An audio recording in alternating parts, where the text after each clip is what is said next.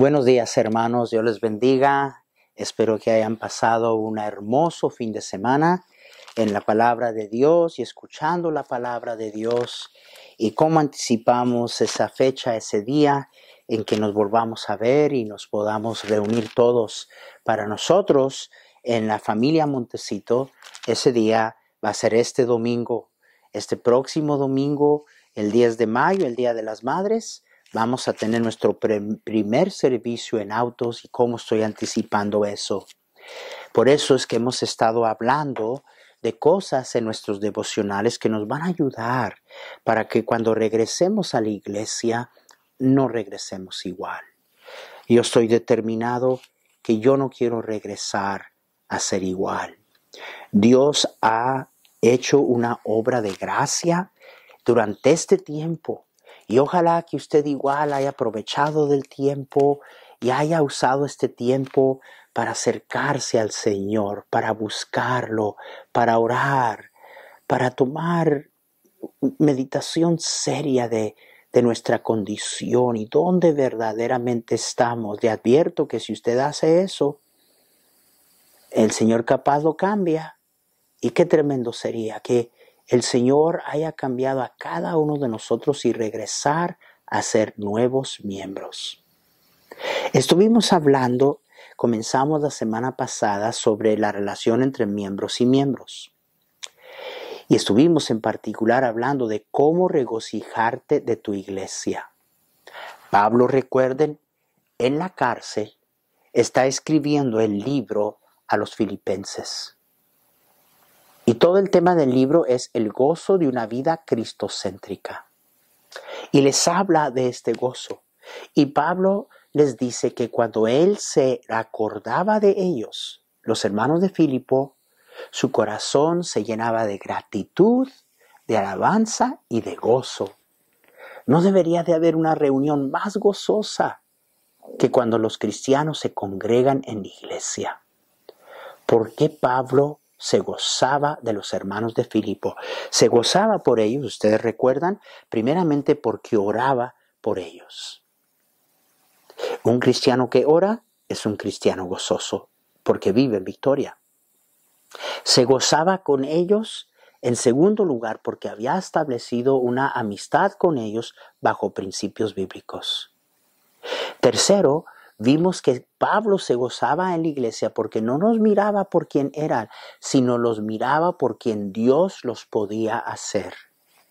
Si usted es pastor, déjeme decir una última cosa aquí. Si usted ha dejado de creer en la gracia del poder de Dios para cambiar a la peor persona, usted y yo somos inútiles. El siervo de Dios que ya no cree en el poder de Dios de cambiar a quien sea, no puede ser usado por Dios. Por eso es que yo no me doy con la gente y no tiene nada que ver con mi esfuerzo, tiene que ver con que yo he visto en la gracia de Dios y el poder de Dios para cambiar a quien sea. Y Pablo se gozaba de la iglesia. Quiero recordarle a todos los siervos que esta carta fue dirigida a los diáconos y a los pastores, a los líderes. Querido pastor, ¿cómo espera? ¿Cómo es posible que usted le diga a los hermanos que deben de gozarse cuando están en la iglesia y el pastor no se goza? El que tiene la cara más larga en la iglesia, no sé quién le dijo que tener cara larga es ser santo, es el pastor. No, hermano, no. No, en su presencia hay plenitud de gozo. Y ojalá que haya una sencillez y valentía de parte de algunos siervos de Dios que estén escuchando, que no, no tengan el temor de hacerse la pregunta, ¿seré que el problema soy yo? Estoy esperando que los hermanos se gocen en la iglesia, alaben a Dios y, y yo no estoy allí. Yo no me gozo en mi iglesia. Hermanos, esto es para todos nosotros. Pablo se gozaba en la iglesia porque oraba por ellos, porque había establecido una relación bajo principios bíblicos, porque no nos miraba por quien eran, sino por quien Dios los puede hacer. Vean lo próximo en el versículo 7. Como me es justo sentir esto de todos vosotros, por cuanto os tengo en el corazón y en mis prisiones y en la defensa y confirmación del Evangelio. Todos vosotros sois participantes conmigo de la gracia. Mire lo que Pablo está diciendo. Pablo está diciendo, ¿cómo no me voy a sentir así de ustedes? ¿Cómo no voy a agradecerle a Dios? ¿Cómo no me voy a gozar? Me dice, me es justo sentir esto de ustedes, les dice. Y les dice, ¿por qué? Dice, por cuanto os tengo en el corazón y en mis prisiones y en la defensa y la confirmación del Evangelio, todos vosotros sois participantes conmigo de la gracia. Pablo se gozaba de la iglesia porque los hermanos de Filipo eran coparticipantes, eran participantes con él en la confirmación del Evangelio. ¿Quiere gozarse de su iglesia? Participe en su iglesia. Participe. No regrese a lo mismo. No sea de esos cristianos que va a regresar igual, igual. Voy, oigo, ni siquiera pongo atención, no estoy interesado en lo que se diga, me salgo, no tengo tiempo, vivo mi vida, no sirvo a Dios, no estoy envuelto en las cosas de la iglesia, ah, soy un cristiano espiritualmente antisocial, no participo en nada. Pero aquí está hablando nada más, no solo de participar, ellos estaban participando, escuche, estaban participando en la confirmación del Evangelio. ¿Cuándo fue la última vez que usted compartió el amor de Cristo con alguien? ¿Saben? Raro que yo he visto a una persona que activamente está testificando de Cristo tener problemas de no tener gozo en su vida. Qué gozo, qué gozo compartir las buenas nuevas del amor de Dios. Qué gozo doble es, aquel que uno experimenta cuando una persona le dice sí a Jesús y que Dios te haya usado a ti. No solamente eran participantes en la confirmación del Evangelio en cuanto a la predicación, más adelante dice que estaban enviando dinero al equipo misionero del apóstol Pablo. ¡Qué gozo!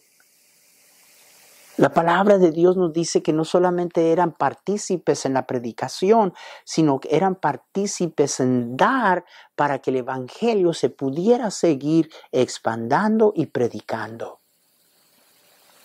Ahora ya sé que posiblemente toqué un, un nervio muy delicado. Hermano, déjeme decirle algo. Jesús dijo, donde está tu tesoro, allí estará tu corazón. ¿Por qué el corazón de los miembros no está en la iglesia? Pues porque su corazón está en otro lugar. No está en la iglesia, está en otro lugar. Porque allí en ese otro lugar es da donde está su tesoro. Donde está su tesoro, el corazón sigue.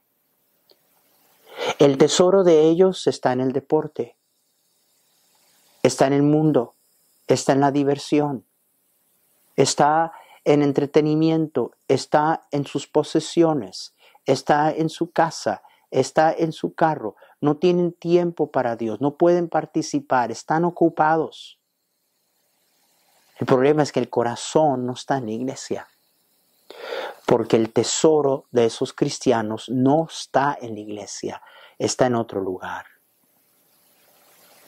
¿Sabe quién tiene su corazón en esta iglesia? El que tiene, el que pone su tesoro en esta iglesia. Donde pones tu dinero, tú dime dónde pones tu dinero. Tú dime qué ocupa tu tiempo, cuáles son tus prioridades, qué es aquello por lo cual estás dispuesto a sacrificar, cuál es tu ocupación, qué tiene el afecto en tu corazón. Yo te voy a decir lo que tú sirves. Yo te voy a decir cuál es tu tesoro. La palabra de Dios dice que Pablo se gozaba en estos hermanos y les dice, ¿cómo no voy a sentir esto de ustedes? ¿Cómo no voy a pensar? ¿Cómo no voy a tener gozo? Ustedes son participantes junto conmigo en la predicación del Evangelio. A mí me gusta el deporte, pero no mucho me gustan los comentaristas de deporte.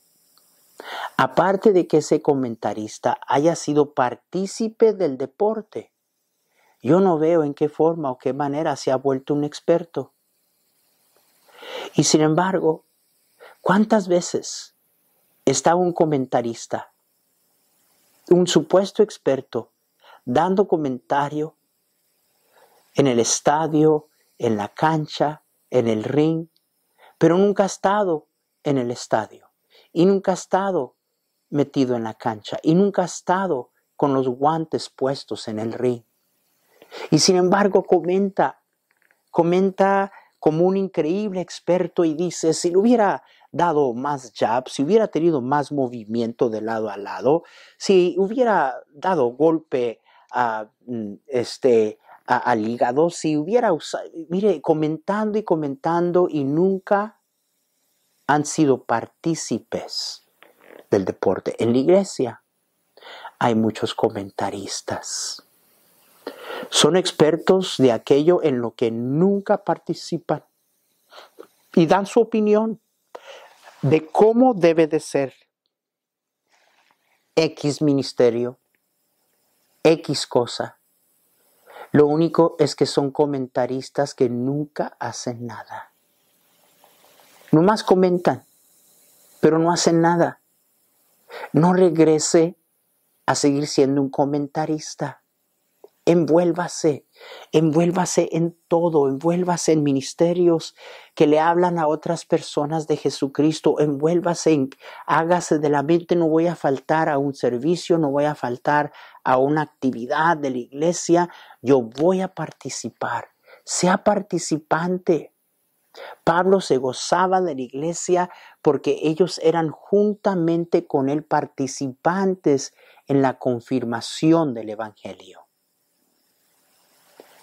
Mire, quiere gozarse de su iglesia. Pablo se gozaba de la iglesia porque oraba por la iglesia, porque había establecido una relación con ellos bajo principios bíblicos, porque no nos miraba por quién eran, sino por quien Dios los podía hacer y se gozaba con ellos porque ellos eran participantes juntamente con él en la confirmación del Evangelio.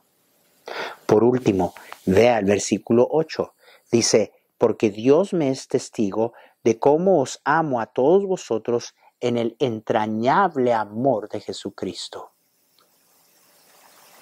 ¡Wow! ¿Qué es ese entrañable amor?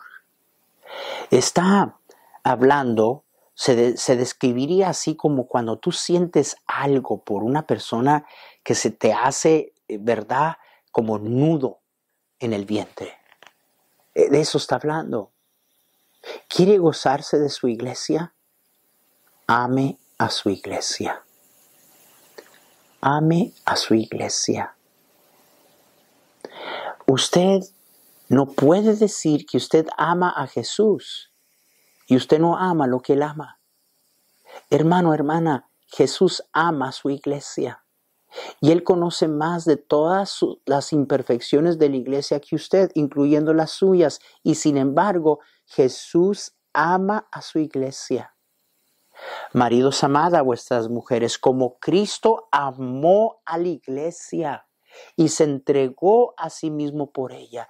Cristo amó a la iglesia de tal manera que se entregó a sí mismo por ella. Y se nos ha dado un mandato de amarnos los unos a los otros como Él nos ha amado. Y hermanos, la mayoría de la gente en las iglesias son infantiles en relación a este amor. No solamente se nos ha pedido amarnos, se nos ha pedido amarnos con el amor con que Él nos ama. No diga usted que usted ama a Jesús y usted no ama a los hermanos. No diga eso, porque usted está mintiendo. Yo no lo dije, Juan lo dijo. Juan dijo que si usted dice que ama a Dios, pero no ama a su hermano, usted está mintiendo. Es imposible amar a Dios y usted no amar lo que Él ama. Jesús ama a su iglesia. Regrese, hermano, hermana, y ame a su iglesia. Con el amor de Cristo. El amor de Cristo actuó primero. Le amamos a Él porque Él nos amó primero. No vaya y se siente ahí en su iglesia esperando que alguien le exprese amor. No, regrese, usted sea el primero en actuar. No esté preocupado de quien ama, ame usted. Tome usted el primer paso. El amor de Dios me amó tal y como yo era. Mas Dios muestra su amor para con nosotros en que siendo aún pecadores, Cristo murió por nosotros. Él me amó antes de que yo lo conociera. Yo no hice nada para meditar su amor. Y con ese amor Dios me ha pedido a mí amar a mi hermano en la iglesia. Mire, la palabra de Dios claramente nos dice que usted y yo no merecemos el amor de Dios. Y sin embargo, usted decide quién merece y quién no merece su amor. Ese no es el amor de Cristo. Regrese diferente a su iglesia. Ame con el amor de Cristo. El amor de Cristo aguantó y toleró un dolor indescribible. Dice la Biblia que por el gozo puesto delante de él sufrió la cruz. El amor de Cristo a su iglesia lo llevó a sufrir en la cruz del Calvario. Si usted ama a su iglesia, no va a ser de esas personas que dice, yo no tengo por qué estar aguantándole a nadie, yo no tengo por qué estar ah, tolerando ni aguantando. Eh, hermano, hermana, quien habla de esa manera es un niño, es una niña espiritual que no sabe amar. Porque el, amor de Dios nos amó cuando usted y yo no lo merecíamos. Y nos amó con un amor que toleró un dolor indescribible. Mientras hoy los cristianos, delicados y sensitivos, que no saben amar por cualquier cosita, están heridos y ya me voy de la iglesia porque me dolió mucho.